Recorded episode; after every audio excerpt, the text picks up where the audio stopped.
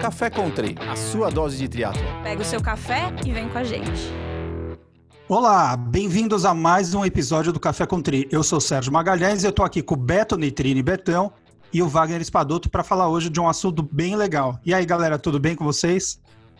Fala, Serginho. Bom dia. Gordinho. Beleza?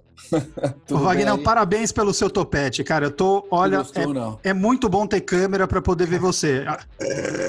Eu falo uma coisa que vocês não acreditam. Estilo, ou você tem, ou não adianta querer. Você tem que ter estilo para usar esse tipo de cabelo.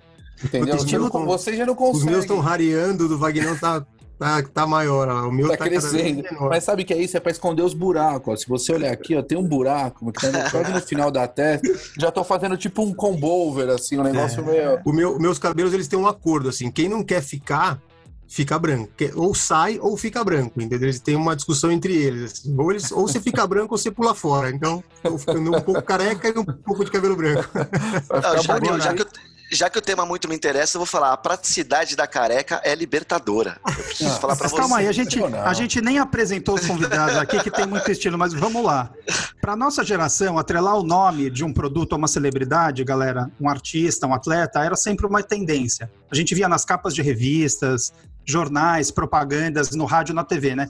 Quem com 30 ou 40 anos não se lembra dos famosos garotos ou garotas propaganda, né? Com o boom das mídias sociais ou as redes sociais, hoje grande maioria das empresas acredita comercialmente em apostar nessas redes e apostar nessas celebridades sociais, nesses influencers, como se falam.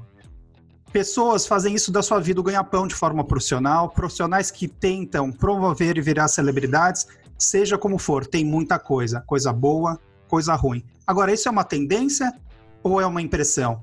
Então, para falar sobre isso hoje, desse universo digital e das redes sociais, a gente tem conosco hoje duas pessoas super especiais, a Samira Volpe, 43 anos, mãe de dois filhos, empresária e atualmente triatleta. Ela começou a correr com 38 anos e depois mudou a sua vida quando decidiu influenciar as pessoas através do esporte nas redes sociais. E a gente tem também um grande amigo e irmão, Rodrigo Toledo, publicitário, trabalhou já em diversas agências como a Loe, Santa Clara, é, JWT, Cubo CC famosa. Em 2018 ele fundou a Dojo, que é uma agência com DNA digital e uma atuação híbrida. Depois ele vai explicar um pouco essa coisa híbrida aí que tá meio suspeito. Fazendo trabalhos importantes para marcas como L'Oréal, Amazon Prime Video, Taco Bell e outras. Então, gente, muito bem-vindos vocês, Samir e Rodrigo. Obrigada, obrigada. Obrigada Obrigado, um pelo prazer. Prazer estar aqui. Obrigado, Serginho. A gente vai falar hoje sobre esse universo das mídias sociais, do digital, que é um assunto que muito interessa a todos, inclusive a Érica, que hoje não está aqui com a gente, gosta muito disso também. A gente tem sempre um assunto que vem aqui sobre é, direcionado ao nosso esporte, que é a questão dos atletas amadores, dos atletas profissionais. A gente vai entrar depois numa questão um pouco sobre isso, os ídolos, né? Os ídolos eles são os amadores hoje muito mais do que, do que os profissionais. Como é que como é que isso vai para frente? Mas Vagnão, vamos vamos para a primeira vamos para a primeira pergunta que eu sei que você está curioso para saber isso da Samira aí, vai. Eu queria, antes de tudo, começar aqui uma indagação muito importante, assim. Quem são os ídolos do nosso esporte aí, falando em triatlon, por exemplo, né? Eu queria saber o seguinte, nós temos aí, é, os ídolos são os amadores com seguidores ou os profissionais da performance? né? Então isso é uma dúvida que eu tenho muito e eu queria deixar para em algum momento vocês tentarem responder essa pergunta. Mas iniciando na nossa pauta aqui, vou começar com a lindíssima Samira. Samira, me fala uma coisa, quanto, quanto tempo por dia você se dedica aí às redes sociais, né, respondendo as pessoas, fazendo seus posts, e conta para nós um pouquinho assim, como é que é seu dia a dia na rede? Você tem um horário fixo para isso? Como que funciona essa dinâmica? Bom, é, primeiramente, obrigado pelo lindíssima. Fico lisonjeada. É, foi engraçado porque a rede social entrou na minha vida de uma forma muito natural, assim, né? Eu tinha começado a fazer esporte tarde já, com 38 anos. Eu achei que não fosse possível, mas foi, eu consegui mudar a minha vida é, com 38 anos, né? Passei de sedentária para uma triatleta, que eu acho é, que é uma das coisas mais difíceis de se fazer, né? Porque demanda muito tempo. É, e aí, por uma brincadeira com as amigas, resolvi montar esse Instagram para passar algumas informações. E foi criando um corpo, foi criando um corpo, e lógico, acaba demandando um pouco mais de tempo, é, naturalmente, porque a gente acaba querendo passar mais informações né, o tempo todo. E a gente recebe essa troca também, né? As pessoas que, que me seguem pedem as informações, né? Então acaba sendo uma troca.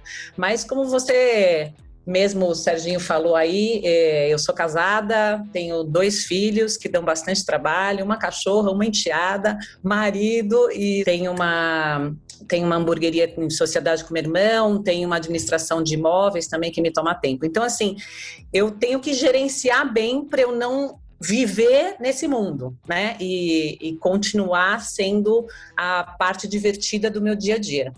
Eu não tenho muita regra, vou ser bem sincera, porque eu faço isso mesmo como uma diversão, não como um trabalho. Então eu não tenho a obrigação de postar, eu não tenho a obrigação de ter todo dia uma foto no feed, uma, um stories, alguma coisa falando. Eu não tenho essa obrigação. E mesmo tendo algumas parcerias que foram acontecendo naturalmente, eu sempre fui muito clara nessa questão de pedir para eles não ter nada estruturado, para não ficar uma coisa muito comercial e para não virar um trabalho, né? É, eu não queria deixar de trabalhar ou deixar de ter minha vida para virar um trabalho, uh, o Instagram virar um trabalho. Então é isso, assim, é assim como eu gerencio o meu dia a dia. Eu posto a hora que dá, mostro um pouco da minha vida, um pouco do treino, mas o que eu quero sempre passar no meu Instagram é, é essa questão de você poder ter a sua vida normal e poder também postar na rede social, enfim. Eu levo isso com muita leveza, assim, ainda. Rodrigo, hoje a gente fala muito em influenciador digital, né? Mas se a gente olhar para o passado, os influenciadores sempre existiram, né? Ou só mudou o meio? É uma coisa que já, já era feita de outra forma e só houve uma adaptação? Sem dúvida. Uh, os influenciadores, né? Uh, influência, quando a gente, o Serginho comentou no começo, né? Quando a gente olha para trás e pensava em, em, celebridades falando sobre algum tema ou sobre algum, algum produto, uh, essa influência claramente já existia. O que aconteceu com as redes sociais, que eu acho que é o grande fenômeno, é que a gente acabou cortando um caminho de acesso a influenciadores que antes você tinha um publisher no meio, né? Então, para a gente ler, por exemplo, o Jabor, nós tínhamos que comprar uma mídia que ele escrevia, um jornal ou assistir a televisão. Hoje você encontra o Jabor no Twitter, direto. Né? Que foi inclusive o grande desafio para as mídias, né? Os jornais e toda, toda a discussão com o advento do digital é, perder, não perderam, obviamente, a gente já sabe a história final, mas no começo havia-se um risco de perder esse papel porque a mídia trazia isso. Então, eu acho que a influência, quando a gente usava celebridades, né, quando você tem é, um Neymar estrelando uma campanha de uma grande marca, quando você tinha, é, enfim, jogadores, atletas, é, é, celebridades da televisão, etc., ela sempre existiu. Acontece que a mídia social trouxe um contato muito mais direto, sem a necessidade, efetivamente, de haver um broker, um mídia, né, um veículo no meio para fazer essa conexão. E essa é a grande beleza da, da rede social, né? Democrática e que é, linka pessoas com conteúdos interessantes e pessoas que querem consumir esse conteúdo. Ainda nessa questão, é, o que, que você acha que mudou do consumidor de hoje e do consumidor de antigamente, né? Porque eu falei no início lá sobre esses garotos propagandas ou influenciadores, né? Quantas marcas ou quantas campanhas que a gente via quando era criança na TV de um artista, né? De uma pessoa que era famosa é, indicando um produto que fosse um eletrodoméstico, um perfume, qualquer coisa. E o que você falou é muito interessante. Essas pessoas eram meio inacessíveis, né? Elas eram intocáveis. Sim. Você precisava acessar um veículo de comunicação para poder estar tá com elas. Inclusive, quando você encontrava com elas, tinha essa coisa do autógrafo, né? Tinha todo um. Eles eram. Isso, é, eu queria até saber um pouco depois da Samira, mas que, que, você acha que é, hoje as pessoas esperam do influenciador na cabeça de vocês, Samira e Rodrigo? Assim, quando a gente sabe que hoje, é, quando é, os influenciadores eles conseguem passar muito mais propriedade, muito mais verdade daquilo que eles estão falando, né? E não é simplesmente o que era a propaganda antiga, que eles indicavam uma coisa e muitas vezes nem experimentavam aquilo, né? Não usavam aquele produto. O que vocês acham que mudou hoje de antigamente do consumidor? Rui e Samira, o que vocês acham disso? É, eu acho, é... eu acho que é, é, mais verdadeiro, exatamente isso que você falou. É mais verdadeiro, né? Você não está pagando para alguém ir lá e falar tal produto é muito bom. É, normalmente os influenciadores eles estão usando o produto, né, eles passam essa, essa, essa, esse dia a dia, né, essa coisa mais verdadeira, e eles estão mais próximos, né? Eu, pelo menos, eu tento ser super próximo do meu público. É, por mais que eu não fale com todo mundo, mas assim, eu tento responder, eu estou né, tô, é, conectada com eles, mas é bom mesmo, mas você está divulgando porque você usou, né? Então, eu acho que é mais verdadeiro. O que, que você acha, Rodrigo? Então, eu vou, eu vou. Eu tenho um ponto interessante, né? Que eu penso muito sobre isso, né? Eu vou pensar na dona Lúcia Helena de Toledo, a minha mãe, que há 20 anos atrás, quando ela assistia a novela e ela via o Antônio Fagundes falando de um produto, ela falava: opa, ele está me trazendo algo e eu vou, acho que é interessante, né? É, o que você traz, Samira, é muito verdade, né? A sua relação com o seu público, ela é muito mais fiel e muito mais próxima.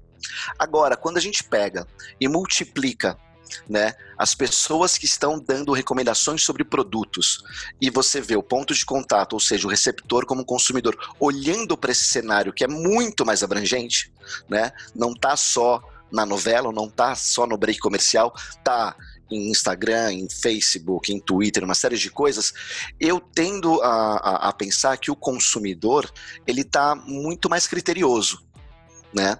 Porque ele acaba sofrendo uma chuva de informações sobre recomendações distintas. E aí, é claro, você tem influenciadores que é, acabam recomendando muitos produtos, né? Você. E vou falar de uma famosíssima, né? Que a gente até vê que ela deu uma sumida, mas chegou um momento, falando de Ivete Sangalo, né? Uma grande artista brasileira. Chegou um momento que as pessoas já não sabiam mais o que que a Ivete Sangalo estava tentando vender, porque era tanta coisa e era impossível. Eu acho que o Luciano Huck passou por isso também.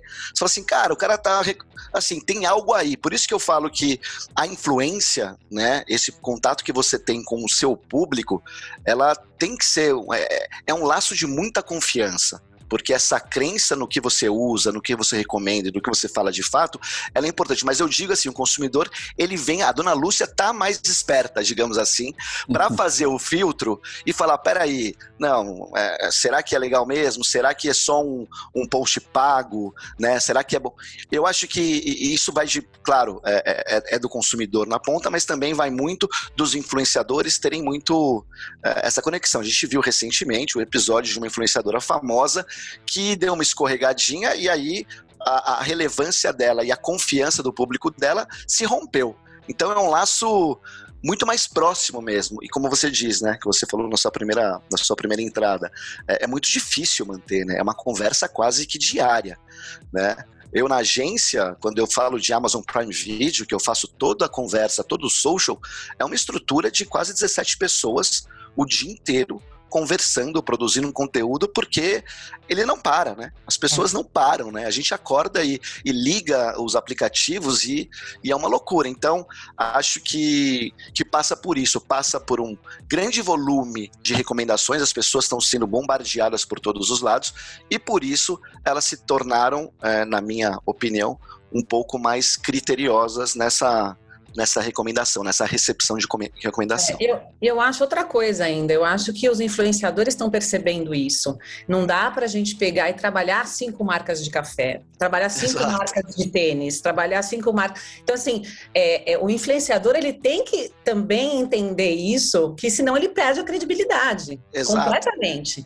Então, assim, tem que ser muito bem selecionado e por mais que as marcas estejam pagando os influenciadores para divulgar o produto produto, vai ter produto que eu não vou divulgar, vai ter produto que não, não tem o meu perfil, não tem nada a ver comigo. E aí tem uma linha muito tênue entre pessoas que trabalham como influenciadora e, e pessoas que fazem isso por Exato, diversão, é. por, por, por, entendeu? Por estilo de vida. Né? E aí, quando você ganha dinheiro com isso e vive disso, aí você acaba se perdendo um pouquinho nessa comunicação. Exato. Então, é, então assim, por mais que você fale, poxa, mas eu estou ganhando muito dinheiro de várias marcas, estou me sustentando com isso. E ela começa a bombardear o público dela com um monte de informação e um monte de marca. E aí vai perdendo a credibilidade, vai perdendo a relevância e as marcas vão parando de investir naquela pessoa. Então, assim, eu tenho, eu tenho, eu tenho um caso muito, muito marcante na minha história profissional, que lá em 2008 eu trabalhava com a Nokia e a Nokia lançou o N95, que era um celular espetacular e super novidoso, etc. Ô Betão, ó Betão, Vagnão, ele já falou... Betão em... já falou, deixa eu pegar meu azulzinho aqui brincar com a cobrinha. é, é. falou em vintage, o Betão já brilhou a bateria. O lançamento do N95 foi um estouro, mas logo em seguida chegou Uh, o primeiro iPhone, né? Era uma novidade, tela tocada, bom, enfim. E aí, claro, a gente estava trabalhando com uma atriz global, né? Uh, famosíssima, e ela era a, a, pessoa da campanha do N95, né? E aí corta ela na campanha tal, caras fotografa ela na praia, Rio de Janeiro, água de coco, com o iPhone do lado. e, aí, e aí é aquela coisa do tipo, né?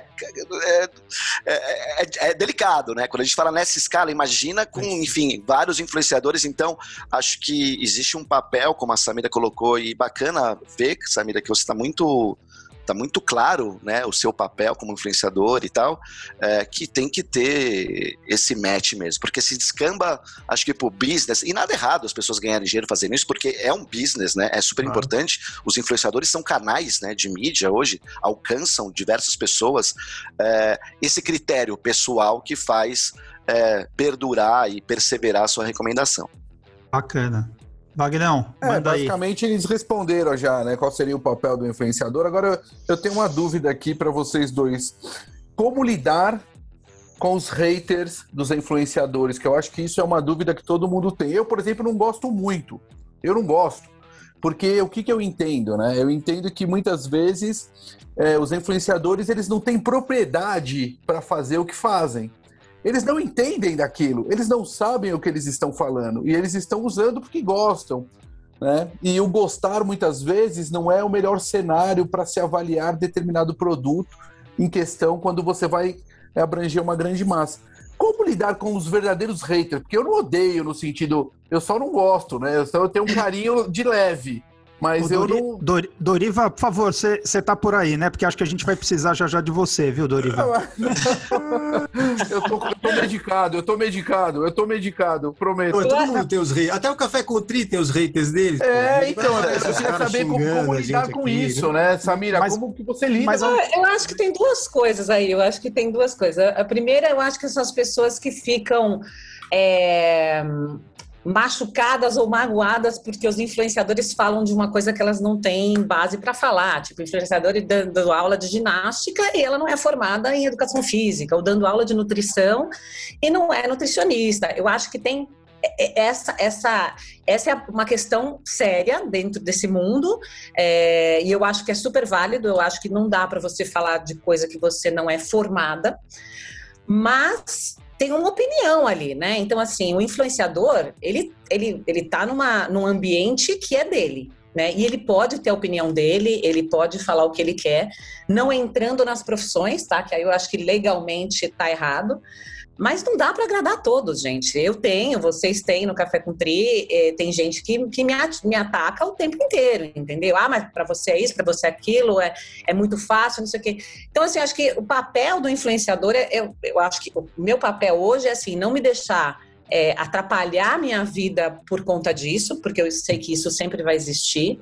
Entender que muita gente que está ali me seguindo é, não tem nenhuma empatia comigo, eles só querem saber da minha vida, né? Um Big Brother, né? Que eu tenho um pouco disso. O Instagram, o Instagram tem isso, é quero isso ver o que tá fazendo. Aliás, eu vou começar a chamar a Vagnão de Lumena aqui no, no programa. O que, que, que você Lumena? acha, Betão? Palomena do BBB, porque Vixe, eu tô totalmente por Eu fora nem sei aí, o que você tá falando. nada, viu? nada, Tá nada pode, nada Acho que o pode. Eu horrível, daquele Serginho. Bambam. Pô, mas vocês, vocês precisam assistir o BBB, não é possível, meu. Pra comentar aqui, por café com Assistiu o Não, BBB, fala- meu. Falando nisso, assim, eu também não, não entendo nada de BBB. Agora essa febre de Clubhouse, cada hora uma, uma É. mídia diferente, né? Então, assim, a gente tá, assim, fica meio perdido. Mas É só loucura. finalizando o que eu, que eu tava falando, tem muita gente que tá ali só para contrariar, né? E Só é, ir contra, né? Só pra é, só pra, só pra arrumar confusão. cornetar. Então, é tentar não se deixar afetar com isso, seguir o seu propósito, que é realmente o meu, é, é mostrar para as pessoas que dá para levar uma vida equilibrada, com família, com treino, é, e, e pode fazer isso a qualquer momento da vida, não é porque tem 30, 40, 50, ah, não comecei quando eu tinha 20. Então, esse é o meu papel, não me deixar atingir por, por, por essas pessoas, mas é lógico que atinge, é, tem uma pessoa ali do outro lado, é, né, ninguém é completamente ah, insensível essas coisas. É, e tem dia assim que dá pânico, você fala, quero parar com tudo isso aqui, não, não quero mais nada É disso, normal. não preciso disso. não- E depois você fala, não, tem gente que se inspira, então que seja. Se for poucas Tem muito mais gente que gosta do que, que- do que, Ah. que não gosta, né? A gente não Vagnão, você já cornetou muita gente? Conta pra. Vai. Não, eu, vou, não. eu vou lançar o Corneta Nutri. Já, a gente vai lançar um quadro pra contar Ah, isso é bom. você já cornetou. Isso é bom. Eu, eu, eu, eu, corneto muito mais, eu só corneto a minha área, né? Então eu só corneto técnico de triatlo, técnico de. Só. Só isso. Eu não corneto é, é, nada referente a Instagram, esse tipo de coisa. Eu, eu simplesmente faço o meu post ali uma vez por mês e estou feliz com aquilo e as coisas vão caminhando. É assim que funciona. É, eu, o meu ponto de vista sobre isso é que, que tem, assim como influenciadores e marcas, né, que sofrem com os haters, mas existe um santo grau aí para ambos, né, que é um exemplo, né, a gente foi fazer é, uma campanha de um produto da La Roche-Posay, né, um, um salicile C10, que é um- uma vitamina C, e a gente buscando o que falar desse produto nas redes sociais, Samira já riu já, ela quer saber se você tem um sample aí pra ela. Tá falando, Nossa, Samira, a, Samira, a, que- Samira, a Samira deve usar SkinCeuticals, que é outra marca que eu Ah, cuido Samira. também. E o mais, o mais interessante é que os caras sabem tudo, você viu, Betão? É, é. tudo de, de tudo. Não, mas o- o- acho que o ponto, o ponto é, a gente foi buscar o que, né, como vem... E quando a gente olhava as redes sociais, cara, era impressionante a quantidade de pessoas que amavam o produto, que elogiavam o produto, né? E quando havia algum hater ali no meio, ai, porque deixou aberto e escureceu tal, as próprias pessoas seguidoras daquele produto já anulavam aquele hater. Né? Que é aí que eu falo que é o santo grau. É quando uma marca ou um influenciador vai conquistando tanta relevância e tanta empatia dentro do seu universo que os haters eles são quase que tanto que quando tem crise de haters a gente a gente nunca atua não deleta o post não apaga o post não né Claro, a gente, claro. a gente, cara, é, vamos olhar, vamos ver como se comporta, mas quando a marca e o influenciador, claro, é relevante, fala a verdade, tem empatia e tal, o próprio contexto que o apoia acaba meio que anulando essa galera que infelizmente existe e, e- e vai sempre existir, entendeu? Então acho que, que, que, que construir essa base sólida ao long, no, no médio e longo prazo acaba deixando menos, menos pessoas é, infernizando aí o, a Samira que está fazendo seu trabalho que ela curte esperando pessoas. Acho que é, É, por aí. sem dúvida nenhuma. Agora sim, é, por que vocês acham que os amadores, né, atletas amadores, instagramers, muitas vezes eles acabam tendo mais exposição que os atletas profissionais? Qual, qual seria a visão de vocês assim sobre isso? E às vezes o que a gente acompanha muito é que muitos atletas profissionais não têm tem zero exposição, né? Bem diferente é, dos amadores, inclusive em termos de reco- reconhecimento. Vocês acham que falta algo para esses atletas profissionais? Sei lá, carisma, espontaneidade, alguma coisa assim? Porque, na verdade, quem deveria viver de patrocínio, né? Ou do dinheiro das marcas, por exemplo, seriam os atletas profissionais. E a gente vê um pouco da inversão disso tudo. Evidente que tem um business por trás e o que eles querem é o retorno da marca. O que, que vocês acham sobre isso? Ô, Wagner, você está falando. Acho que alguns esportes só tem isso, mas a gente, se a gente olhar também os esportes de massa, vai, Cristiano Ronaldo, Neymar, os grandes jogadores de futebol, Aí a gente vai, né? Eu acho É. que esses caras bombam e muito mais do que amadores e eles sabem lidar com as mídias sociais, É mas, mas é verdade, né? uma, tem até é, uma estrutura por trás, né? Eles, É, os caras provavelmente uma nunca acessaram a rede social é, dele. o né? Cristiano, o Cristiano Ronaldo, ele, ele faz mais receita com a rede social do que Com o com o salário dele, né? milionário dele no futebol, né? Que é alto. Eu, eu, eu posso responder primeiro essa, Samira? Vou responder porque Pode, tá muito, quando ele tava pode, falando, eu é. já estava fazendo um raciocínio. Eu, eu tenho uma, uma, uma questão. Eu acho que passa por empatia, sim. E aí vai de pessoa a pessoa. Mas eu acho que a questão do profissional com o amador, a, a, a rede social, as pessoas estão consumindo e, e elas buscam eh, proximidade e conexão. Né? Então, os seguidores da Samira provavelmente admiram a história dela de uma mulher, mãe de dois filhos, casada, empresária, que aos 38 anos fez uma mudança radical de vida e as pessoas entendem, ou pelo menos é, absorvem que é possível, né? Tá próximo. se ela é identificam, né? com Exatamente. Ela é uma pessoa normal que fez um movimento que eu pretendo fazer na mi- minha vida, o que eu admiro. Então, eu tenho uma conexão muito maior do que um atleta profissional, que é diferente do Neymar, né? Que eu admiro porque é uma estrela, mas assim, eu não, não, não vou ser o Neymar, né? Muito distante. Mas eu acho que tem isso. O atleta profissional, talvez, né? No triatlo, etc. Que se fala assim, cara, eu, eu, não, eu não. A minha vida, eu preciso trabalhar das 9 às 19. Eu não vou treinar dois períodos por dia, das 5 da manhã às 8, depois da tarde. Então, existe também um distanciamento é, é, é, de, de, de conexão. E além disso, quando a gente fala de pessoas que têm milhões de seguidores versus influenciadores que têm alguns mil seguidores, né? A gente, quando faz até campanha, tá?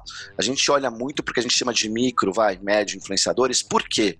É, o, o, universo que ele alcança, por duas razões. Pela essa proximidade essa conexão, e também pelo próprio algoritmo das redes sociais, ele é muito mais é, denso do que uma pessoa, um influenciador que tem milhares e milhões de seguidores, porque aí ele tem uma questão do algoritmo que segura o alcance dele e que aí ele vira de fato um veículo de mídia e que Rô, ele vai explica- funcionar pondo dinheiro. Explica muito, assim, rápido, de uma forma muito simples para as pessoas que estão escutando.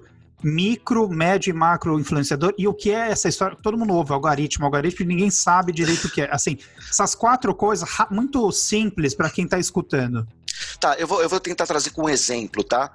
É, de uma ação que a gente fez por uma cerveja para a Skol, tá? A Skol Puro Malte com tampa abre fácil que queria trabalhar no interior de São Paulo e cidades específicas, né? Porque existia um competidor crescendo muito na região. E aí, óbvio, quando você fala de uma marca Ambev, Skol, você pensa em grandes influenciadores para ter muito alcance, etc. Mas quando você fala de muito alcance e muitas pessoas conectadas a uma pessoa, você também fala em muita dispersão.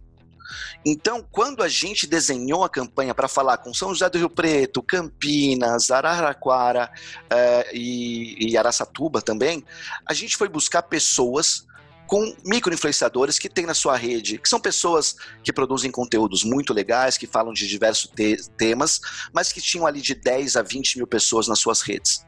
Porque, de fato, e aí entra a questão do algoritmo, né? O algoritmo nas redes sociais, ele, ele, ele vai sempre sendo mais apertado, porque quanto mais gente e mais conteúdo, se o algoritmo não segura essa exposição, a gente vai ficar louco. O algoritmo, o que, que é? Uma fórmula? O que é que uma o algoritmo? fórmula, é, é- é um desenho do software que faz com que o seu post chegue a um determinado número de pessoas. E ele não pode chegar a todas as pessoas, porque senão, se tudo chegar a todo mundo, a gente meio que morre louco. Foi por isso que lá num passado distante, quando o Facebook começou muito forte, você via uma busca eh, das grandes marcas a terem mais seguidores. Porque criou-se a impressão de, opa, peraí, eu vou ter mais seguidores, eu vou me comunicar gratuitamente com uma base incrível. Então, Guaraná era uma marca que chegou a ter 3 milhões de seguidores, que foi um, um estouro lá no início. Mas aí, né, a, a- plataforma, é, o Zuckerberg, etc., foram ajustando os algoritmos, porque quanto mais pessoas e mais conteúdos, se essa fórmula matemática não fizer uma escolha, distribuição do conteúdo para pessoas com mais relevância, pessoas que gostam mais ou menos daquilo, que estão mais dispostas pela navegação delas nas redes, vira uma coisa, vira um pandemônio. Inclusive ontem, não sei se vocês viram, Zuckerberg mundialmente cortou o algoritmo, ou seja, diminuiu o alcance, para ser muito mais pragmático e simplista, diminuiu o alcance de postagens políticas. né, por todo episódio nos Estados Unidos, etc. Então, qualquer post sobre política, ele vai alcançar menos pessoas do que ele alcançaria normalmente e organicamente. E aí vem o contraponto dessa história, que é, eu, eu brinco e falo que o Facebook hoje, ele tal qual, ele tá como a TV Globo. Para você ter alcance expressivo, você precisa investir. Né? Não existe mais aquela coisa de vamos lá no orgânico, não vai. Para os influenciadores, óbvio que faz sentido, Instagram ainda tal, mas quando você fala de grandes alcances, que era é, é, o pensamento por trás de redes sociais no passado, opa, vou ter uma base grande e não vou investir mais para falar com as pessoas, isso não existe mais. Então, é, a composição de campanhas que a gente faz, a gente olha assim, dependendo do contexto, para micro-influenciadores, onde eu vou ter mais engajamento, onde eu tenho mais pessoas aptas e querendo consumir aquele conteúdo. E aí, quando eu tenho uma coisa massiva de construir awareness muito rápido, awareness, conhecimento de algum lançamento de produto, aí eu faço um, um, um shift para é, grandes influenciadores, porque eu sei que eu vou ter dispersão, mas a minha ideia é construir conhecimento sobre alguma coisa. Bom, Samira, conta aí o que, que, você acha. É, eu vou dar uma visão mais simplista, tá? Menos é, Você sabia, você sabia de tudo isso? Porque eu não sabia nada. É evidente que dá um aprendendo um monte aqui. Também não sabia. Aliás, o Rodrigo, vai, o Rô, depois já vai vendo as marcas que você tem aí para já conversar com a Samira, o que não está em conflito. Não. Ele, né? ASICS, temos ASICS. É, não sei se ela já tem tênis também, a gente já, já vai. Então, ela já, vai. tem. Ela já tem tudo. Vou colocar, Samira, vamos colocar... Usa, Samira usa on. On, vamos colocar.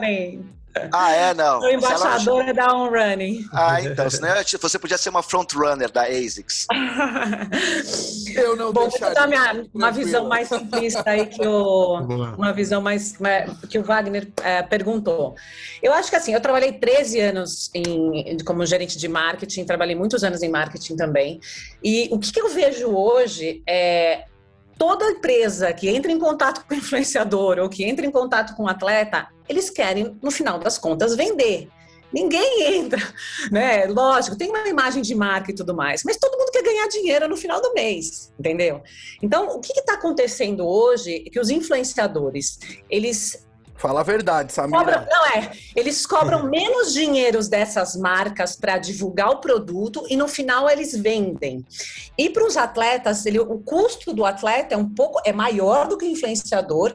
E muitas vezes os atletas profissionais, quando eu falo atletas, estou uh, focando nos profissionais aqui que você perguntou, Wagner, a diferença, né? Por é, que, é. que não está perdendo para os influenciadores, os atletas, os patrocínios dos atletas?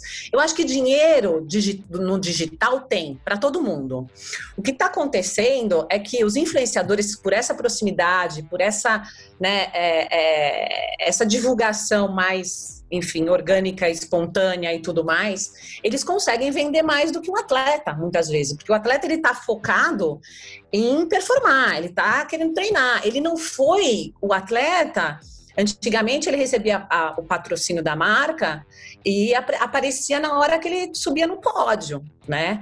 É, hoje a marca precisa muito mais do que isso. Ela precisa que ele mostre a marca usando, tomando suplemento, usando tênis para fazer o treino. Só que o atleta hoje ele acha, ele, ele fala, bom, eu não tenho tempo para fazer essa divulgação de influenciador e acaba perdendo essa essa visão do público do que, que ele está usando, do que, que ele está consumindo, porque o público virou interessado, né? Virou um, um BBB. Ela quer saber o que o atleta está fazendo ela quer saber o que ele está tomando, ela quer saber é, qual esteira que ele está correndo, qual a bicicleta que ele está usando. Lógico que, que, que os, as pessoas querem saber isso e vão comprar quando ele aprender a divulgar igual os influenciadores estão fazendo.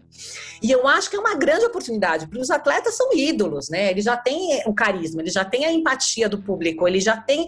É, eles, as, pessoas, as pessoas olham os atletas como umas pessoas completamente verdadeiras. Se eles estão falando que esse tênis é bom, eu vou usar esse tênis, entendeu? Mais até do que os influenciadores. O que eu acho que os atletas têm que fazer é entender um pouquinho melhor desse mundo, não deixar de, de, de treinar para ser blogueiro, não é isso, é, mas eles têm que se adaptar a uma nova realidade seja treinando para fazer isso. Eu acho que todo, todo eu acho que o, o, marketing ele é você aprende a fazer. É. Não é uma coisa que você precisa é, nascer. Eu acho, a minha visão é a seguinte: eu acho que a gente tem, é, se você olhar pelo lado da empresa, né, para ela no momento agora é muito melhor É, como você falou, o importante é a venda no final do mês. E a empresa, ela consegue aí 20 influenciadores com uma permuta de produto, né, dando produto para ele, ele vai usar e vai, e vai divulgar o produto e vai, e vai acabar vendendo. O profissional, a simples permuta do produto não funciona.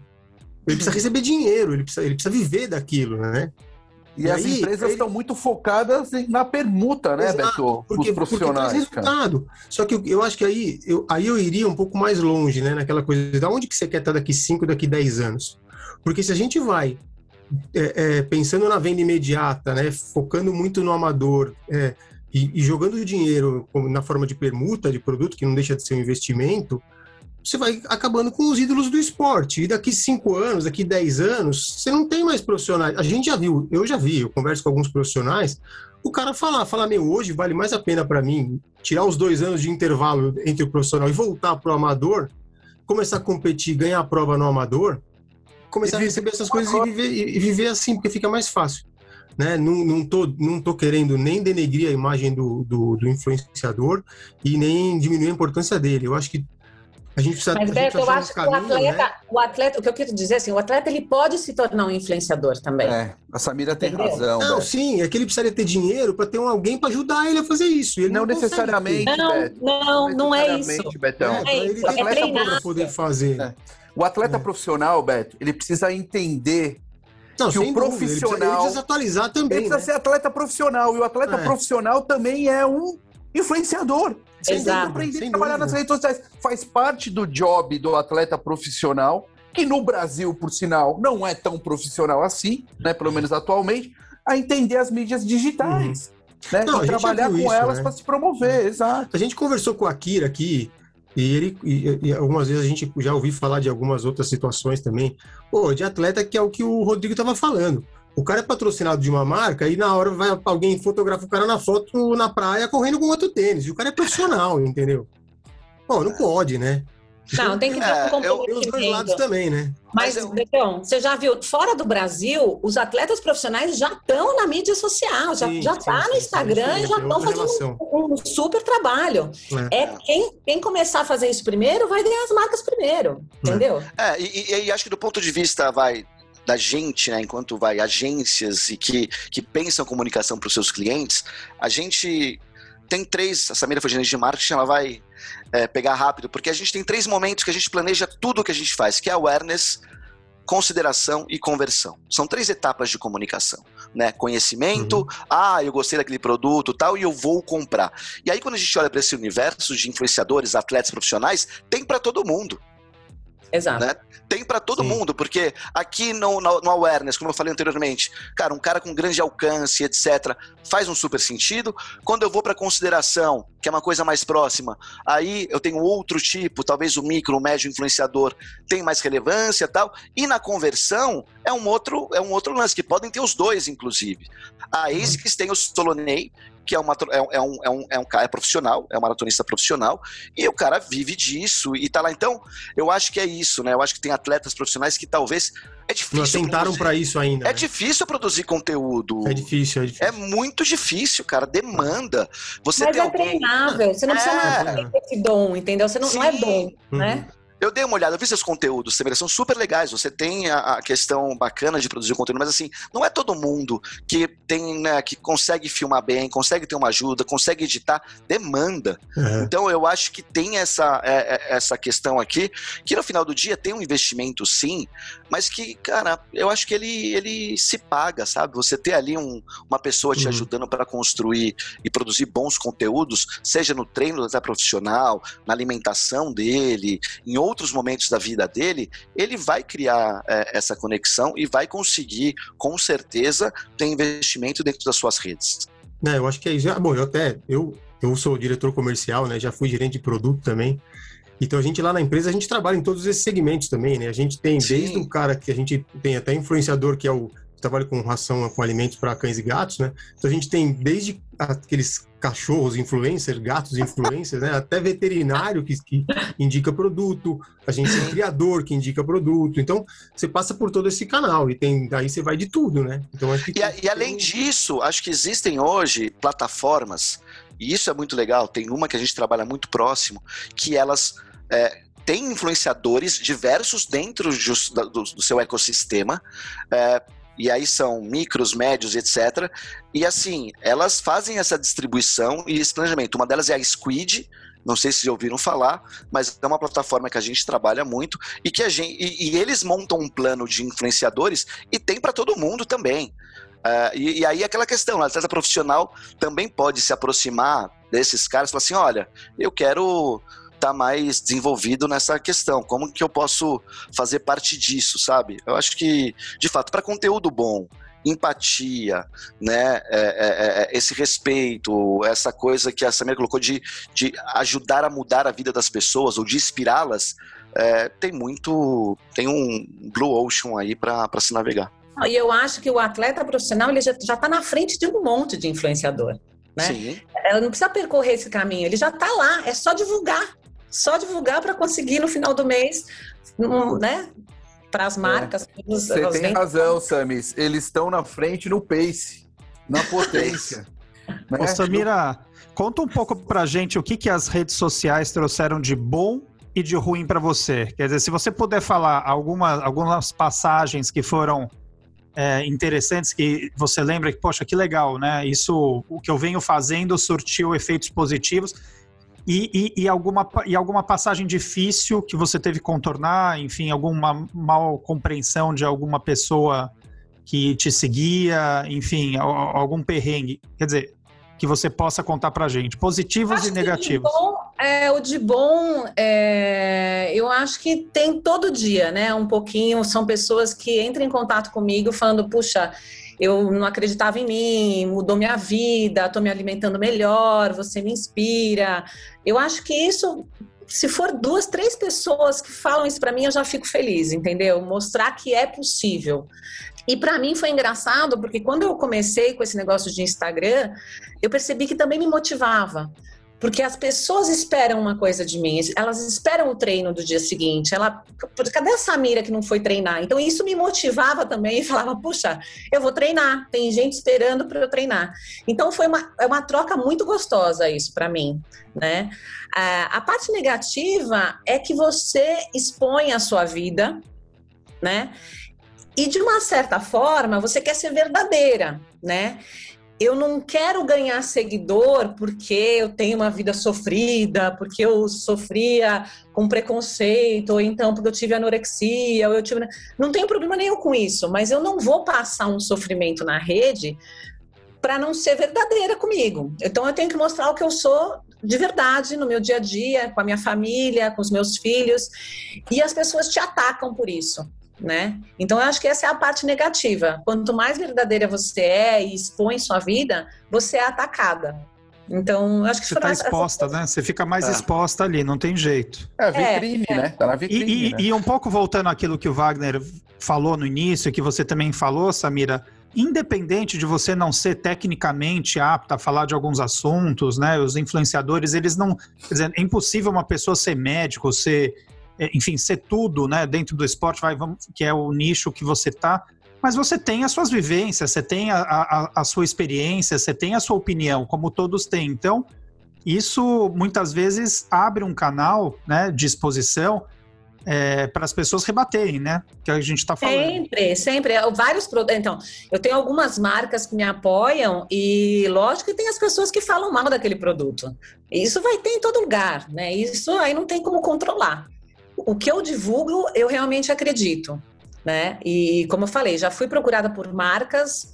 É, teve até uma empresa, é até engraçado essa, teve uma empresa de petróleo que, me, que queria me patrocinar para eu divulgar o esporte, para ser esportivo. Samira, manda pra gente. Ô, Samira, Samira, você já tem, Samira, você já tem patrocinador de água aí ou ainda não?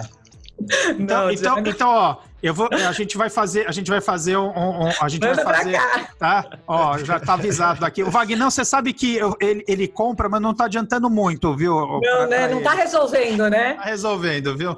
Não, então, então teve algumas marcas que já me procuraram e que eu não acreditava e decidi não divulgar, porque não ia ser verdadeiro. Então, assim, e, e aí tem uma marca que, é, que eu adoro, que eu fiz a campanha dela toda, que é a Café Army, que, que tem um- uma, uma, uma grande parte que não acredita, que acha que é um absurdo, né, né, e tem outra parte que acredita e que eu gosto. Faz bem pra mim, eu divulgo.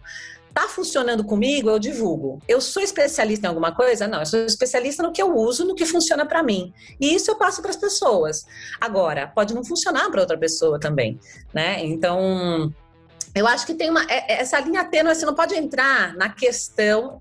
Eu, eu sou zero polêmica. Se você me acompanha no Instagram, assim, eu não entro em Sim, polêmica de política, não entro, porque eu acho que não vale a pena. Não vale a pena, porque aí tem muita, muito ódio envolvido. É, mas, gente, não gosta, deixa de seguir. A gente tem essa liberdade, né? Você não gosta do que a Samira Eu tá falando? Você não gosta do que a Pô, não Samira tá segue, eu falando? também entendo essas pessoas que ficam criticando, né? Fica lá, não, porque fulano, não, pô, você pode parar de seguir a hora que você quiser. Não tem É uma liberdade. O cara mudava de canal, né? Antes, Bom, muda, Exato. muda. Tipo, Exato, mas é engraçado porque antigamente você assistia, né, dois canais abertos, dois, só, só tinha dois canais abertos, você tinha que mudar de um para outro. Hoje em Ah, dia tem milhões de possibilidades, você deixa de seguir, segue outra. Eu já deixei de seguir muita gente sim. porque me fazia mal. Então, ótimo, você tem essa possibilidade. Eu Deixa. tô deixando de seguir o Vagnão, viu? Não, Não, tá dando mais. E tem aquelas que mais. você e tem aquelas que você você continua seguindo, mesmo não gostando, mas pra, pra, tipo para reforçar o ponto do tipo, cara, é verdade, não tá é verdade, certo isso. O, o- Wagner falou um negócio agora no começo, falou do Clubhouse, né? E eu tô lá também, mas assim, dá um pouco de angústia, porque as pessoas às vezes ela- elas confundem. Eu acho que assim, liberdade de expressão é, um- é uma coisa maravilhosa para todos, a gente tem isso no nosso país, que bom e etc. Mas tem um pessoal que, que acaba exagerando e a gente acaba tendo uma série de especialistas em tudo. É os criadores de É seita, eu chamo. Eles criam Cara, seitas, cara. É incrível Não, isso. e assim, eu falo assim, o Fábio Fernandes fez um post no Facebook ontem sobre o tema, eu até entrei comentando e, e- e teve um monte de like lá, galera rindo, que eu falei, cara, às vezes eu fico me perguntando, né? E tem uma piada, né, que a gente fala futebolista, jogou aonde? É. Né? Jogou Real Madrid. Contra quem? Jogou contra quem, né? Eu falei, eu falei, eu não falo nada porque eu joguei no máximo na quadra do prédio, mas, pô, tipo, então acho que tem uma beleza dessa liberdade, mas acho que é, é, é- é um papel também, e a gente já falou sobre isso, o influenciador entender o seu papel, entender Ele a tem sua responsabilidades ali, a né? responsabilidade da sua É. importância de recomendação, né? E também, e também não se enveredar por, por mares que são desconhecidos, porque aí é o que gera esse choque e, e- e- e- e questionamento grande, né? de outras pessoas, né? Então, Você sabe, Rô, que você falou um negócio e a Samira falou no início, que várias marcas já procuraram ela, uma marca de cachaça, sei lá, que é umas coisas meio esquisitas. tipo, Eu, quando eu fiz. Eu, Cachaça? quando eu fiz Quem? Quem? A Samira? não, sei lá, de, de, É. de- sei lá, Depois marca do treino, toma um shot. assim. depois do treino, Samira, ó, pra ficar bem, É, na Umas época marcas que não Covid, tinham toma nada, umas marcas que não tinham nada a ver com. Tô com- esperando, eu tô esperando uma empresa de vinho me patrocinar, isso Ah, sim. essa é ó, eu difícil, tinha, eu, viu? eu tinha a Gran Cru até agora há pouco, mas aí eles, mas enfim, vamos lá. Mas assim, eu, eu, eu coloquei um propósito na minha empresa que você conhece, que era, era é, a gente só fazia trabalho para produtos que a gente julgasse que teriam qualidade, que a gente consumisse. E, e algumas coisas, como a Samira falou, a gente nunca. é, eu parei durante. Fiz muito tempo propaganda, por exemplo, para cigarro. E fazem 15 anos que eu decidi, não faço mais propaganda e comunicação para cigarro. Questões religiosas, questões políticas ou produtos que a gente julgue que não são que não tem a ver com. é, não fazem bem para a saúde. Assim, é, é. Então, eu acho que bebida alcoólica, o vinho, óbvio, é diferente, mas assim, bebida alcoólica, faz muitos anos que eu não faço mais nenhuma comunicação para bebida alcoólica. Há algumas exceções, porque eu acho que a gente tem responsabilidade. O nosso poder de influenciar, aí a Samira, como influenciadora, e já trabalhou com marketing, a gente, como né, é, empresários da, da comunicação, ou que a gente tem empresas de comunicação, a- o que a gente pode potencializar na comunicação e influenciar é muito, é muito tem que ter muita responsabilidade, porque se a gente comunica algo que não é bom, a gente está fazendo as pessoas consumirem uma, uma porcaria ali. É. Eu queria, eu queria fazer um comentário. Então, Samira, e como que vocês fazem, então, pensando no politicamente correto, assim? porque vocês têm que pensar o que vocês vão falar e como vocês vão expor algumas coisas. Como é lidar com politicamente correto? Por exemplo, outro dia, eu, eu, às vezes a gente faz algumas brincadeiras aqui no Café do Country e uma dos, das nossas ideias é fazer um bate-papo mais descontraído e me questionaram algumas coisas. Eles mandam alguns questionamentos sobre eu chamar o Serginho de gordinho, ele me chamar de gordinho. Outro dia brinquei, falei que o tri ele não tinha iniciado, mas já tinha iniciado no bi. As pessoas não entendem que bi é biathlon, né? Enfim, vamos deixar Pois claro é. aqui. Né, É que bi ninguém é o sabe o que é biatlo, é uma coisa muito antiga. né? Exato, e as pessoas às vezes entendem de forma errônea e vêm cornetar. Como que vocês lidam com o politicamente correto, gente? Ah, é, tent- é tentar não usar frases nem palavras que você sabe que vai gerar polêmica, né? É, eu tenho esse cuidado é, por é, meu mesmo, assim, eu não quero, e já aconteceu de eu, de eu postar alguma coisa e, e- e gerar alguma polêmica, eu não lembro agora é, uma em específico, mas já teve, e eu tive que tirar a post, eu tive que deletar a É story. mesmo isso? Nossa, que coisa horrível. Então, assim, até o final do ano eu acabei postando, um- fiz um post sobre viagem, né, as viagens que eu tinha feito esse ano da pandemia, porque eu tive minha casa estava reformando, eu tive que sair, mas enfim, fiquei numa casa isolada, não sei aonde e tal, não sei o quê. E gerou uma polêmica que eu estava saindo da, da, da, da pandemia, enquanto estava todo mundo em casa. Eu falei, gente, não era nada disso, né? Assim, então as pessoas interpretam do jeito que elas querem. E também eu não posso, como eu falei antes, eu não tenho como agradar todo mundo, nem vou, nem quero, né? Isso faz que eu seja um indivíduo, uma pessoa diferente. Eu tenho uma, eu tenho uma, uma dúvida aqui que eu acho que eu não sei, acho que o Rodrigo pode me ajudar. A gente tem aí TikTok, Instagram, Facebook, um monte. O que, que é TikTok, Serginho? Você pegou isso com seu filho, né? Ah, conta aí, o Rodrigo pode contar um pouco que TikTok, que é um negócio que eles ficam naquele, é um carrossel de imagem, que é um negócio, parece que você não consegue não ir para a próxima imagem. Qual, qual que é a diferença um pouco na prática? Se você cara. tivesse que falar do Facebook para o Instagram para o TikTok, o que que, o que que muda? Eu acho que na, na essência, o primeiro ponto é sobre é, público, né? O TikTok é hoje a rede da molecada, super teenager. É, é interessante que o TikTok me procurou da China para vir para o Brasil há três anos atrás. É, a gente conversou muito com eles. Eu, num, num primeiro momento, não acreditava muito na plataforma, obviamente queimei minha língua. Mas o fato é, é a grande beleza do TikTok justamente são os vídeos, ele tem uma ferramenta de produção de vídeo bastante bacana, elaborada e fácil. E aí, o que eles conseguiram fazer que foi genial, e eu não sei exatamente como foi a estratégia para isso, mas são os desafios que são criados, né, por pessoas famosas e aí tem influenciadores super grandes que lançam uma dança com uma música X. Se você for no Spotify e colocar o playlist TikTok, são todas aquelas musiquinhas que a gente vê a molecada postando, de dancinha e tal. Todo, é, é assim, é, é, é um fenômeno, é muito importante. E aí, do meu lado, eu já tenho marcas, grandes marcas. A L'Oréal, por exemplo, eu tive que fazer um teste para TikTok no final do ano. A gente está entrando no TikTok e estou voltando agora com uma marca bastante importante no TikTok para falar com é, esse público, esse público mais jovem, vai. O Instagram é a grande, a grande, a grande joga. Quando o Zuckerberg comprou o Instagram lá, por eu lembro que foi um bilhão de dólares o deal e o pessoal, meu, que loucura tal. Cara, o, o, cara é um visionário porque justamente existe um tráfego mudando muito de Facebook para Instagram e o Instagram, com todos os formatos, de toda a maneira dele atuar, é, é muito appealing para todo mundo. Mas é aquela coisa, saiu o Clubhouse agora. Eu tenho um, um, parente, né, o primo da minha esposa, que trabalha é, na Amazon. É, lá no Canadá, e ele é um cara muito envolvido com TI, e ele fala: Isso vai acontecer, é, vai mudar, chegarão outras.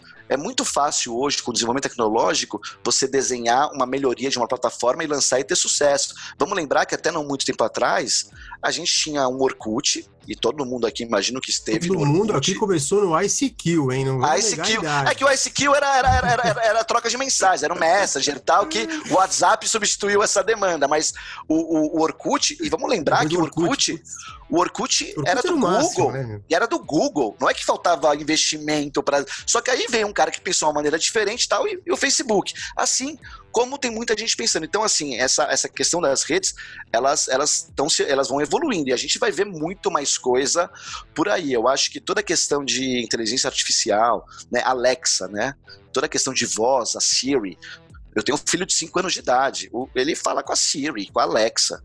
É, ele, ele, ele, é, é, o chip dele é outro, né? A gente, a gente vê piadas de todo mundo, né? Quem tem filho sabe que, que vai na televisão e tenta touch. Então, tem uma mudança acontecendo que ela é muito. Eu tô gravando aqui com vocês, com, eu tô gravando aqui com o nome do meu filho. Ela, é, ela é tá muito séria.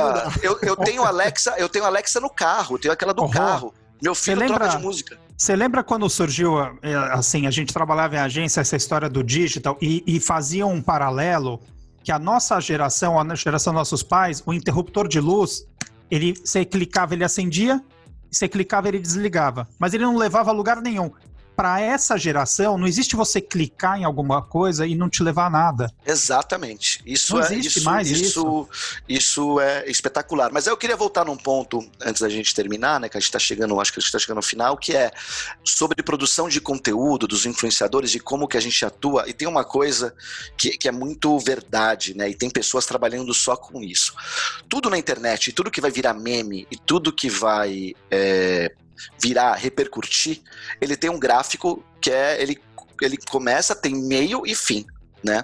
Então, o grande desafio hoje das marcas, e, e, e, é o que a gente faz na agência com nossas ferramentas ligadas, eu tenho uma ferramenta de listening que fica o dia inteiro vendo o que está acontecendo, o mundo, e apitando quais são os próximos assuntos que vão, que tem potencial para bombar, para que entrar nessas conversas e você consegue surfar uma onda. Eu nunca me esqueço que em 2017 a gente cuidava da HBO, né? E eu não sei se vocês assistiam Game of Thrones, mas é, a gente tinha ouvido um zoom, zoom, zoom que o Twitter ia passar para 280 caracteres e ele era 140, né? É, e aí a gente ligou uma ferramenta de listening e tal e apitou ela de madrugada que na China o pessoal tinha pegado o TweetDeck, não sei se vocês conhecem, mas o TweetDeck é um consolidador que você coloca numa tela só o seu Instagram, o seu Facebook e tal. Então você consegue ficar no computador vendo tudo ao mesmo tempo. Que no, no conseguiram hackear ele para postar em 280 caracteres. E a gente veio, a gente cuidava das redes sociais da HBO e a gente postou o nome da Daenerys, a Daenerys Targaryen, que era uma personagem, a cada conquista de reino o nome dela aumentava. Só que o nome dela já não cabia em 140 caracteres. E a gente fez um post no Twitter falando: agora dá Daenerys Targaryen, filha da Tormenta, blá blá blá blá blá blá blá blá blá blá. Explodiu. Foi o post de maior alcance orgânico da história da HBO até então. A gente não cuida mais, a gente hoje trabalha para Amazon Prime Video, muito feliz. Mas é, essa questão também dos influenciadores de olharem para os movimentos que estão acontecendo e poderem trazer o conteúdo alinhado a isso faz uma diferença absurda. A gente vai ter uma Olimpíada agora chegando. A gente não sabe se a Olimpíada vai ser com presencial, se vai ser online, se vai ser com todo mundo testado, se não vai ser. Até, a, até, onde, a, até onde ontem eu tava, né? A gente vai fazer, a gente é responsável por Havaianas Olimpíadas. Para quem não sabe, Havaianas é patrocinadora do COB. Os atletas usarão Havaianas na abertura das Olimpíadas. Então, é, a gente estava até anteontem, que, como que vai ser essa história? Então, acho que esse ano especificamente para o esporte, é, a gente vai ter muito, muito desafio, muita novidade, muita coisa para prestar atenção. Tem que falar para as Havaianas, se, não, se não, as Olimpíadas não acontecerem, eles podem patrocinar é. o Café com Tri que está rolando toda semana. Né? A primeira Manda para casa também, aqui para casa. Não, a gente precisa calçar o pé.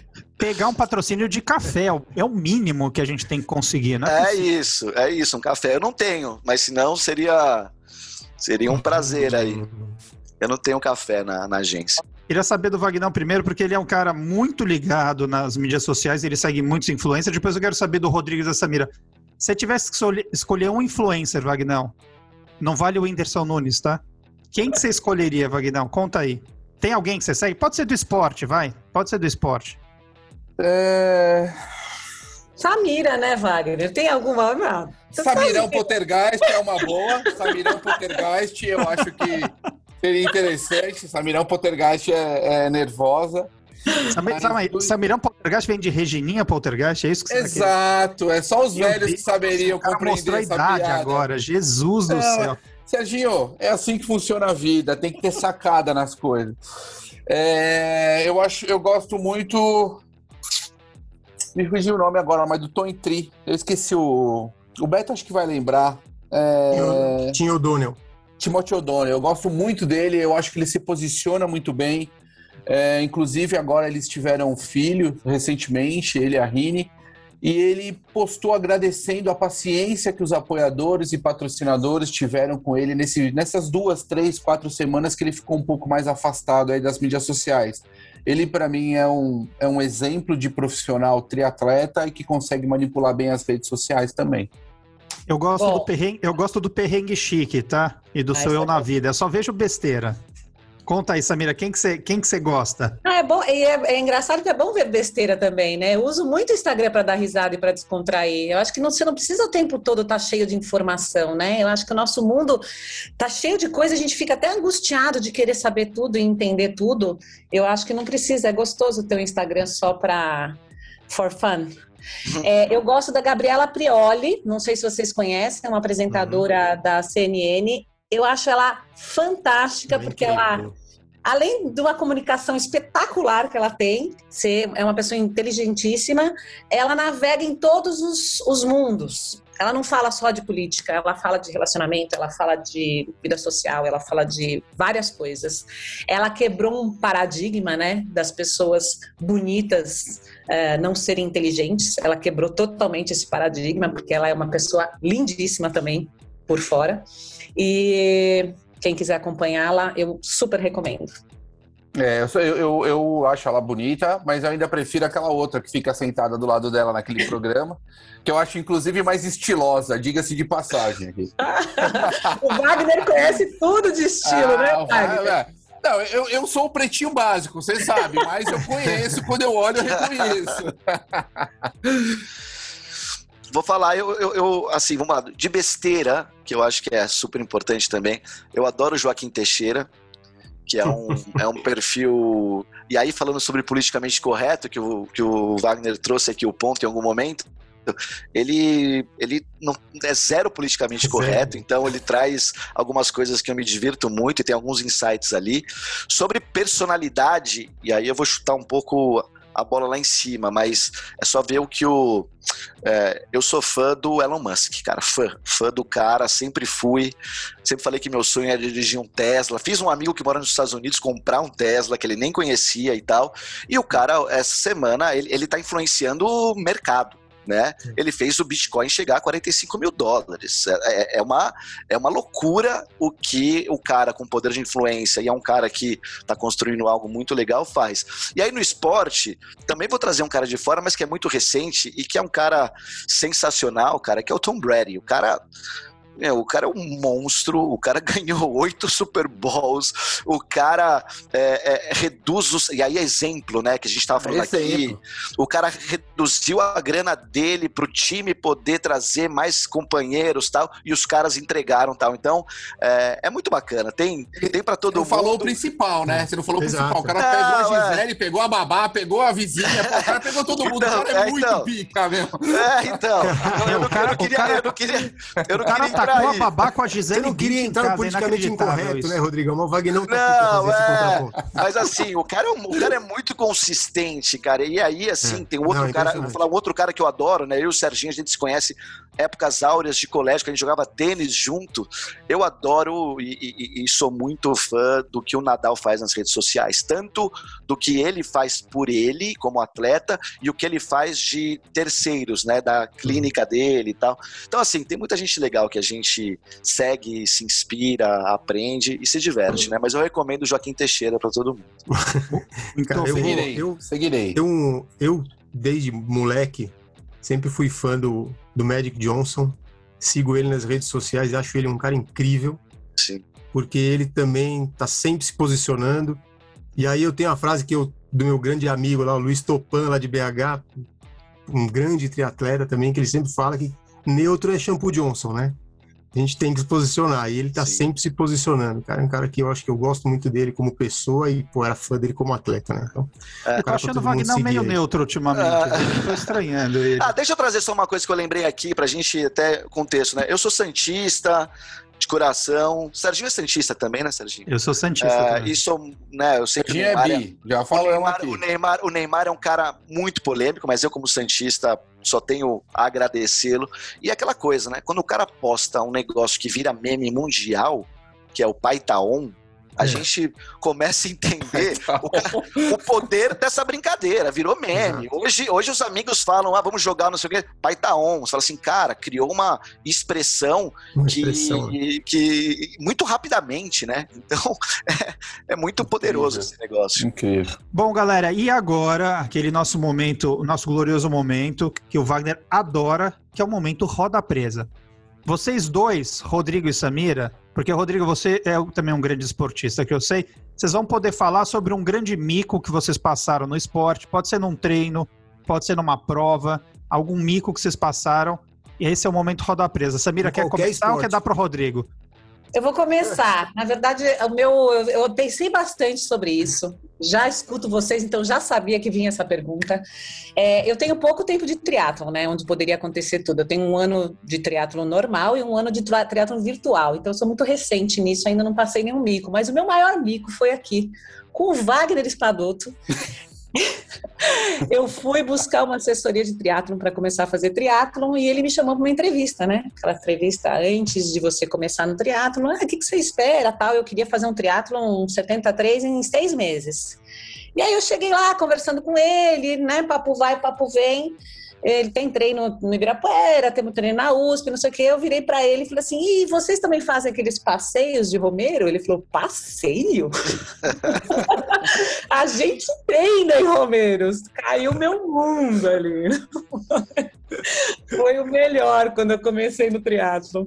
Eu queria fazer passeio, mas ele não tava para passeio, ele tava só Mas, mas no fundo, hoje, Samira, você pode contar com ele para fazer um passeio, porque só o que ele faz ultimamente é passear. E, e tem que ser no plano, hein? Então não pode ser Romero. Tem que ser no plano. Boa, Rô, boa. te- Rô, teve algum mico aí, Rô? Cara, acho que não, não tão. No acho tênis, que lá, quando você divertido. jogava É, então, então coisa? tem, tem um muito bacana que não é tão divertido quanto o da, da Samira, mas é interessante. Eu ali no meus auge, auge dos 15, 16 anos, jogando tênis competitivo, sabadão à noite, é, jogando um torneio na Hípica de Campinas, né? E a- a- o jogo era às 5 da tarde, atrasou um pouco, começou às 6. Ganhei o primeiro set, falei, opa, vou terminar o segundo set logo, porque eu preciso voltar para São Paulo, que tinha a, a baladinha, né? Já começava a festinha, sabadão e tal, não sei o quê. O segundo set engrossou, e o terceiro set já eram nove e pouco, eu fazendo uma conta, uma hora para voltar tal, entreguei o terceiro set, falei, cara, eu quero ir pra, pra festinha. Meu pai, que me acompanhava como meu técnico, P da vida, e aí eu nunca me esqueço, eu joguei, eu joguei contra o Guga, né, no Qualify brasileiro do Banana Ball, posso falar, ganhei um set do Guga, ganhei 6-4, e perdi 6-3, 6-1, e eu morava em- nos Estados Calma aí, Unidos. calma aí, calma aí, calma aí. Você jogou com o do Guga Kirten. Não é Gustavo possível. Kirten, joguei no Você, CPT. você chegou a ser o quê? Primeira classe, terceira classe? O que, que você era? Não, eu era, eu era quarto do estado, 21 primeiro do Brasil, no segundo de 14. E aí joguei com o Gugu, que era o quarto do Brasil naquela época. Ganhei de 6-4, aí perdi 6-3, 6-1. Antigo CPT, que era, né, era o, o templo do tênis em São Paulo, né? Quadras cobertas de cyber. Hoje é concessionária, virou outra coisa ali na marginal. Mas aí foi isso que aconteceu. Quando eu tô morando em San Diego, ali com 20, 21 anos, o Guga ganha Roland Garros. Meu E meu, e meu pai me liga, e eu não vou falar aqui no ar o que ele me disse ao telefone, mas era, pô, tipo, você jogou com o cara pau a pau, só que você gostava da festinha. Eu falei, pois é, pai, então é meio que esse o mico. Entreguei o jogo, voltar pra balada e, e- e não cheguei a Roland Garros. Essa é Teu pai da tava inconformado, é isso? Que você não tava lá em Roland Garros, você ficava na Puta, balada. Não, assim, pe- assim, mas muito pistola da vida, do tipo, pô, né, caramba, mas, mas é isso, coisas da vida. Mas essa é uma história, história meio mico que eu tenho aí do esporte que eu consegui me lembrar agora. Muito bem, muito bem. Sensacional, sensacional. E é isso. E, puta, o papo tá muito legal, muito bacana, mas já tá terminando aqui. Então eu queria. Samira, vamos adquirir aí mais seguidores. Vamos deixar a sua rede social, por favor. Arroba samira.volpe com i no final. Obrigada. Sensacional, Rodrigo. Rodrigo, quer deixar o da, da Dojo? Quer deixar o seu Poxa, Instagram pessoal? deixa, o- deixa o Dojo. ah, nossa agência www.dojo.do e também dojo.do, né? .do no Instagram. Sigam a gente, vai ser um prazer trocar ideia com, com todo mundo que quiser falar sobre comunicação. Sensacional. E também nos sigam no Instagram, arroba Café com Tri, e nas plataformas de podcast streaming, Apple Podcast, Google Podcast, Spotify, entre outras. Valeu, pessoal. Muito obrigado. Até Valeu. mais. Valeu. Valeu, Obrigado, Obrigada. gente. Tchau, tchau. Obrigada, tchau. Café Country, a sua dose de triatlo. Pega o seu café e vem com a gente.